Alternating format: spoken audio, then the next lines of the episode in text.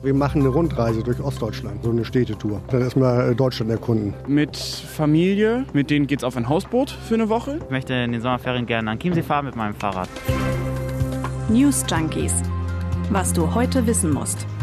Ein Info-Radio-Podcast. Zahnbürste, genug T-Shirts, Ladekabel, alles eingepackt in die Koffer in Berlin und Brandenburg. Äh, die Koffer, die sind vielleicht sogar schon mit auf Reisen. Ja, denn heute ist der erste Ferientag bei uns und dank niedrigen Inzidenzwert ist ein Urlaub jenseits des eigenen Balkons oder Garten in diesem Sommer vielleicht drin. Und äh, wo es die Menschen hin verschlägt, welche Reiseziele sie vielleicht eher meiden und ob man mit dem Zug wirklich ans Ziel kommt, darum geht's heute bei den News Junkies. Und das sind heute Lena Petersen und Martin Spiller. Nach viel Lockdown und zu Hause bleiben lässt der Sommer wieder mehr Bewegungsfreiheit zu. Und der Drang, das zu nutzen, der ist groß. Reiseveranstalter beobachten einen regelrechten Buchungsboom. Und die Buchungen sind in den vergangenen Wochen deutlich, deutlich angestiegen, hat heute Morgen Thorsten Schäfer vom Deutschen Reiseverband bei Inforadio gesagt. Sie liegen im Moment im Juni in einzelnen Wochen sogar über den Werten des vergangenen Jahres, aber noch weit entfernt vom äh, Rekordjahr 2019. Das muss man auch einordnen. Aber die, die Deutschen wollen Abstand haben von der Pandemie. Sie wollen unter Sicherheitsauflagen verreisen und das zeigt sich im Moment auch an den Zielen. Ja, vor allem Familien wollen jetzt weg und weg heißt, sie wollen vor allem ans Mittelmeer. Spanien, Spanien steht ganz oben auf der Wunschzielliste. Ja, Griechenland und die Türkei, die sind auch total gefragt. Hm. Das sind äh, Flugpauschalreisen, die im Moment besonders heiß begehren. Ja, dass am Himmel wieder mehr los ist, das sagt auch der Bundesverband der deutschen Flugwirtschaft. Ab Juli wurden von Deutschland aus wieder 217 Orte in immerhin 38 Ländern angeflogen. Das sind dann fast so viele Orte wie vor der Pandemie. Da waren das 226 Destinationen. Also alle Winkel der Welt sind wieder besser zu erreichen. Wobei die Frequenz der Flüge, die ist noch deutlich niedriger als vor Corona. Und man muss auch dazu sagen, einige Länder sind für Touristen immer noch dicht. Das hat Schäfer vom Reiseverband auch gesagt. Wir sehen natürlich, dass viele Länder gar nicht bereisbar sind, vor allem auf der Fernstrecke. Die USA, Kanada, Australien, Neuseeland sind alles Länder, die derzeit keine Einreisen zu touristischen Zwecken erlauben. Das heißt, da gibt es natürlich auch keine Buchungen hin. Ja, stimmt, die Länder, die gehen gerade nicht. Und ob die Leute jetzt sofort losstarten wollen in den Urlaub oder lieber doch nicht, das entscheiden sie sehr kurzfristig. So mhm. macht das zum Beispiel Urlauberin Gabi. Weiter ist im Moment nicht geplant. Das ist einfach noch zu unsicher mit den Sachen. Das wäre eher spontan. Wir wissen es einfach im Moment nicht. Wenn es sich spontan jetzt ergeben sollte, ja. Aber das ist mir dann echt noch zu viel Bohai. Ne? Oder die Menschen verreisen zwar, machen aber gar nicht so die Riesensprünge, sondern bleiben einfach im Land. Da gab es in den vergangenen Corona-Monaten einen richtigen Sinneswandel, äh, so wie auch bei Christina. Schwarzwald würde ich mir gerne mal angucken, Sächsische Schweiz. Dadurch, dass man in den sozialen Medien mehr Bilder gesehen hat und mehr Werbung dafür gemacht wurde, habe ich so mehr gecheckt. Es ist voll schön in Deutschland. Deutschland ist das beliebteste Reiseziel hm. der Deutschen. Der Touristikkonzern TUI bestätigt das oder auch der Deutsche Hotel- und Gaststättenverband DEHOGA. Da sind die Urlauber dann auch eher mit dem Auto unterwegs. Gleiches gilt für die Leute, die in die Nachbarländer fahren, nach Österreich zum Beispiel. Aber wie ist das denn eigentlich mit den Preisen? Also weißt du ja. das? Ist das jetzt viel teurer geworden? Ja, die Leute gönnen sich wohl mehr als vorher. Also wenn sie wegfahren, dann vielleicht nur einmal, aber dafür ein bisschen schicker, luxuriöser oder eben auch mal ein bisschen länger. Einiges ist aber auch teurer, weil die Nachfrage jetzt gerade groß ist. Das Angebot, haben wir gesagt, ist ja zum Teil immer noch beschränkt. Und äh, was ich gehört und auch gelesen habe, Reisebüros sind wieder total gefragt. Hätte ich hm. jetzt vor zwei Jahren eher gedacht, dass es die bald gar nicht mehr gibt. Also jetzt gerade buchen viele so ihren Urlaub einfach, weil sie die Beratung brauchen. Ja, also wie kann man die Reise gegebenenfalls doch noch stornieren oder was für Einreisebeschränkungen gelten dort und dort und, und, und. Also jetzt haben wir schon einiges über die Pläne der Reisenden gehört. Jetzt müssen wir auch äh, da noch von erzählen, was dem entgegenstehen könnte. Also die Suppe wieder ein bisschen versalzen. Ja, wir hatten ja in Corona-Hochzeiten so ein bisschen die Vorstellung, wenn die Zahlen wieder runtergehen, dann wird auch alles wieder gut, so gut wie früher. Aber da war ja nicht immer alles gut. Da waren die kilometerlangen Staus auf der Straße, die verpassten Flüge beim Umsteigen an den großen Airports. Ja, oder auch Streiks, zum Beispiel bei der Bahn.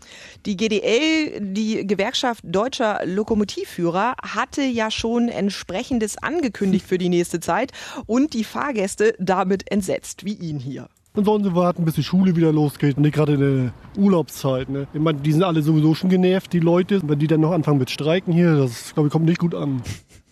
Der Mann kann beruhigt werden, denn die GDL, die hat nun heute angekündigt, doch noch etwas zu warten, bis die Schule wieder losgegangen ist, wenn auch nur in Berlin und Brandenburg.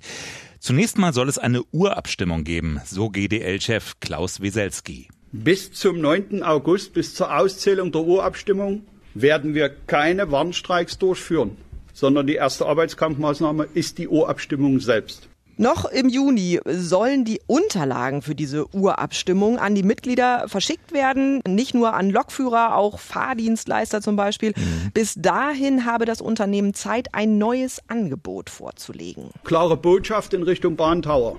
Sie können noch 723 Mal wiederholen, dass Sie verhandlungsbereit dort sitzen. Allein ein anderes Angebot, und zwar ein wesentlich verbessertes, wendet Arbeitskämpfe ab. Und dann schickt Weselski auch nochmal seine Forderung hinterher. 600 Euro Corona-Prämie 2021, 1,4 Prozent in 2021 und 1,8 Prozent in 2022 bei einer Laufzeit von 28 Monaten. Genau. Die Bahn will weiter verhandeln, aber die Situation ist kompliziert, denn es gibt eben nicht nur eine Bahngewerkschaft in Form der GDL, die wir gerade gehört haben. Es gibt auch noch eine Konkurrenzveranstaltung namens EVG, die Europäische Verkehrsgewerkschaft. Die hatte schon im vergangenen Herbst einen Tarifabschluss unterschrieben. Der ist zwar etwas niedriger, dafür sind betriebsbedingte Kündigungen bis Ende 2023 ausgeschlossen. Ja, jetzt will die GDL ein bisschen mehr rausholen, notfalls eben mit Streiks. Aber nicht sofort und darüber ist der Fahrgastverband Pro Bahn auch heilfroh. Vorstand Lukas Ifländer heute im Inforadio. Wir hatten damit gerechnet, dass jetzt in den nächsten Wochen dieses Damoklesschwert der kurz angekündigten Warnstreiks über den Fahrgästen schwebt. Und das ist jetzt natürlich erstmal eine starke Absicherung für die nächsten Wochen. Da kann man jetzt wieder mit Vertrauen buchen. Allerdings fordert ProBahn eine bessere Langfristvorbereitung auf kommende Streiksituationen. Finde ich ganz spannend, die Ideen. Wir wünschen uns einen Streikfahrplan. Das gibt es zum Beispiel in Italien. Da gibt es ein gewisses Grundraster. Diese Züge werden auch im Streikfall gefahren. Das bedeutet, dass man zumindest ein paar Züge in der Stunde hat. Das heißt, für die Kunden bricht das System nicht vollständig zusammen. Und wenn wir einen Streik haben, dann ist es aus unserer Sicht wichtig, dass wir 48 Stunden Vorlaufzeit haben, damit die Kunden umbuchen können, ihre Termine verschieben können. Gerade mit Homeoffice und Corona geht da inzwischen viel mehr als bisher und man muss den Kunden einfach diese Möglichkeit geben, dann sind die Kunden auch eher bereit, so einen Streik zu akzeptieren. Also Bahnstreik steht den Urlaubsplänen erstmal nicht im Weg. Das andere ist die Corona-Zahlen. Die gehen eben nicht einfach überall runter. Also die Pandemie ist nicht vorbei. Jedenfalls nicht, solange das fiese Virus dabei ist, immer noch tollere, bessere, ansteckendere weitere Variationen zu entwickeln. Die neueste heißt Delta Plus, jetzt mit noch mehr Gefährlichkeit. Als ob Delta nicht schon reichen würde. Ne? Ja, Delta breitet sich gerade rasant mhm. aus. Bei uns, da liegt der Anteil schon bei 15,1 Prozent laut Robert Koch Institut. Bedeutet etwa jede Woche eine ja. Verdopplung. Ist von Bundesland zu Bundesland übrigens sehr unterschiedlich. In Hessen zum Beispiel, da soll der Anteil schon bei einem Fünftel liegen. Experten sind jedenfalls überzeugt, das ist schon bald die dominierende Mutation. In anderen Ländern ist Delta schon sehr viel verbreiteter. Mhm. In Großbritannien sind es etwa 90 Prozent äh, da liegt ja auch die Inzidenz schon wieder bei über 100. Geplante Lockerungen um vier Wochen verschoben. War da nicht auch gerade was mit Fußball? Ja, ist, ist immer noch. Ja. Nun heißt es ja immer, der beste Schutz ist, wenn möglichst viele Menschen möglichst schnell geimpft werden. Heute im Morgenmagazin noch einmal vorgetragen von Kanzleramtsminister Helge Braun. Das ist jetzt keine Prognose, aber wenn man annimmt, zwei Drittel lassen sich impfen, dann haben wir 55 Millionen geimpfte Menschen, die auch wirklich wo man auch sagen muss, da muss man auch selbst bei Delta, wo ja der Impfstoff auch gut wirkt, das ist ja bei allen schlechten Eigenschaften dieses Virus das Gute, muss man dann auch nicht über einen Lockdown oder so nachdenken, weil diese Menschen können sich dann gefahrlos bewegen. Am schnellsten vorangekommen in Sachen Impfen ist Israel, schneller mhm. auch als Großbritannien, aber es gibt auch dort nach wie vor keine Herdenimmunität. Und jetzt steigen die Infektionszahlen ausgerechnet ja. bei dem Impfweltmeister auch wieder an. Ja, lange tobte das Leben ja schon relativ unbeschwert dort in Israel. Aber jetzt gibt es in mehreren Schulen Ausbrüche in ganzen Jahrgangsstufen. Premierminister Bennett. Wir haben in Ländern wie Großbritannien gesehen, dass die Zahl der Kinder, die ins Krankenhaus müssen, deutlich steigt. In Israel blicken wir nur auf sehr vorläufige Daten. Dennoch haben wir beschlossen, dies als einen neuen Ausbruch des Virus in Israel zu behandeln. Wir wollen ihn stoppen, wie mit einem Eimer Wasser über einem kleinen Feuer. Jetzt gibt es erste Maßnahmen, die Wiedereinführung der Maskenpflicht in Innenräumen, aber auch äh, eine Verlängerung des Einreiseverbots für Touristen. Ja, sind wir wieder beim Reisethema zurück. Nun sind natürlich weder Großbritannien noch Israel die wichtigsten Sommerurlaubsländer für die Deutschen. Die Delta-Anteile in den klassischen Strandländern, also Spanien, Italien, Griechenland, die sind noch relativ niedrig im Moment. Ja, anders Portugal. Das da stimmt. war ja am Wochenende die Hauptstadt Lissabon abgeriegelt worden. Ja, und wird das eben auf einzelne wenige Länder beschränkt bleiben, wie Portugal zum Beispiel? Offenbar nicht. Beispiel Frankreich. Im Departement Landes an der Atlantikküste, da macht die Delta-Variante des Virus bereits 70 Prozent der Neuansteckungen aus. Ja, wir hatten äh, vorhin ja noch weitere Länder erwähnt. Mhm. Nun rät die Bundesärztekammer dringend von Reisen in Urlaubsgebiete ab, in denen die Delta-Variante grassiert.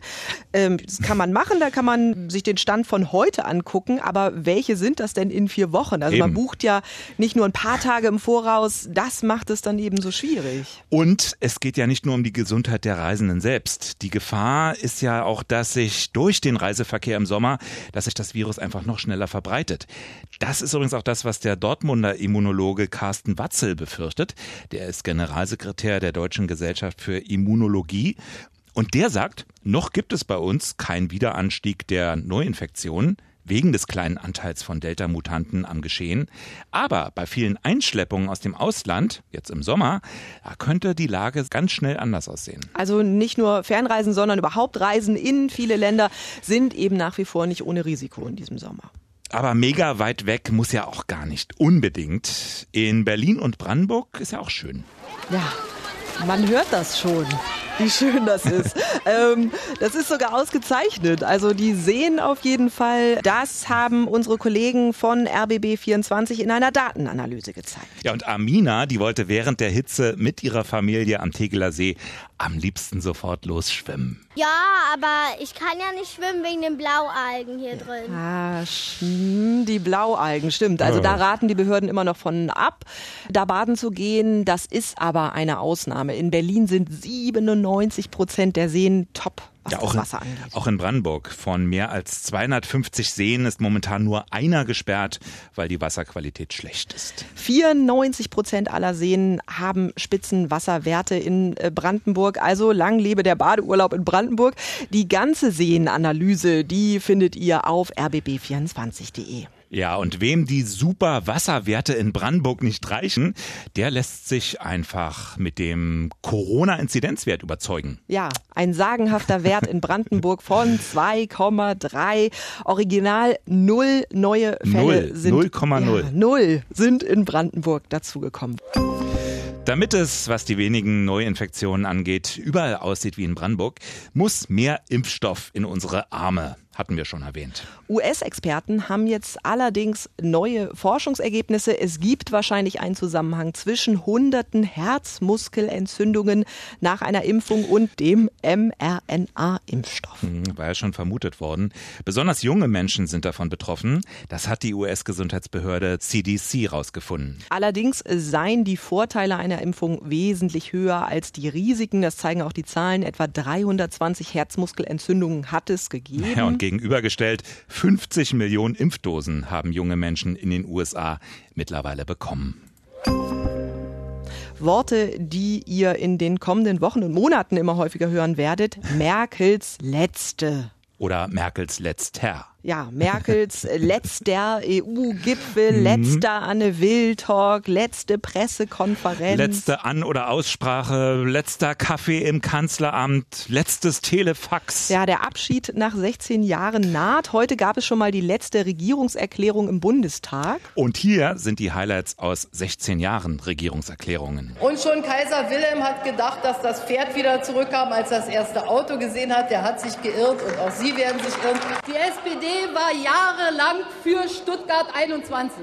Und jetzt, wo man ein bisschen dafür kämpfen muss, Da fangen Sie an, dagegen zu sein. Diese Art von Standhaftigkeit ist genau das nicht, was Deutschland nach vorne bringt. Wir brauchen etwas anderes. Die beschließenden Hilfen für Griechenland sind alternativlos um die Finanzstabilität des Eurogebietes zu sichern. Von vornherein einfach Nein zu sagen, egal was auf der Welt passiert, das kann nicht die deutsche Haltung sein, liebe Freunde. Das Restrisiko der Kernenergie habe ich vor Fukushima akzeptiert, weil ich überzeugt war, dass es einem Hochtechnologieland mit hohen Sicherheitsstandards nach menschlichem Ermessen nicht eintritt. Jetzt ist es eingetreten. Wir leben nun seit Wochen in der Pandemie. Und wir alle, Regierung und Parlament, unser ganzes Land werden auf eine Bewährungsprobe gestellt, wie es sie seit dem Zweiten Weltkrieg, seit den Gründungsjahren der Bundesrepublik Deutschland nicht gab. Bundeskanzlerin Merkel im Bundestag. Irgendwie ruhiger geworden im Laufe der Jahre, oder? Ja, ja schon. Auch die Stimme ist ein bisschen hm, tiefer geworden, ja, habe ja. ich das Gefühl. Stimmt. Also ähm, sie hat jetzt nie die großen Schnörkel gemacht in ihren Reden, aber sie war hm. meist sehr souverän. Dafür gab es heute auch richtig viel Dank. Das war fast rührend. Sehr geehrte Frau Bundeskanzlerin, da das aller Wahrscheinlichkeit Ihre letzte große europapolitische Rede hier im Bundestag gewesen ist, möchte ich an dieser Stelle sagen, sehr, sehr viele Menschen in diesem Land sind dankbar dafür, dass Sie in Krisensituationen in den letzten 16 Jahren dieses Europa zusammengehalten haben, gerade auch gegen große Widerstände aus Ihrer eigenen Fraktion und vor allen Dingen von Ihrer Schwesterpartei. Sie haben in den vergangenen 16 Jahren Ihre Kraft und Ihre intellektuellen Gaben stets uneigennützig in den Dienst Deutschlands und Europas gestellt. Und damit haben Sie sich große Verdienste erworben. Ich möchte mich bei der Bundeskanzlerin für die Zusammenarbeit in der Europapolitik in den letzten vier Jahren bedanken. Wir haben viele Fortschritte für Europa erreicht. Das ist nicht selbstverständlich gewesen. Und ich glaube, das ist gut für Deutschland und für Europa. Ja, hintereinander Annalena Baerbock von den Grünen, Christian Lindner von der FDP und zum Schluss Olaf Scholz, SPD. Ja, so langsam heißt mhm. es Abschied nehmen. Das gilt auch für uns, die News Junkies. Ich bin morgen nochmal da für eine kleine EM-Spezialausgabe. Ab nächster Woche gibt's die News Junkies aber sommerferienbedingt nur noch einmal die Woche, nämlich jeden Freitag. Erste Reaktion? Urlaubszeit, ne? Das, glaube ich, kommt nicht gut an. Ja, Urlaubszeit. Kommt nicht gut an. Ab nächste Woche, also Montag bis Donnerstag, keine News Junkies. Freitags dann ein Blick auf die Woche. Unsere Mailadresse, die steht euch durchgehend offen. newsjunkies.inforadio.de. Also macht's gut. Bis dann. Bis dann. Ciao. Tschüss. News Junkies. Was du heute wissen musst. Ein Podcast von Inforadio. Wir lieben das Warum.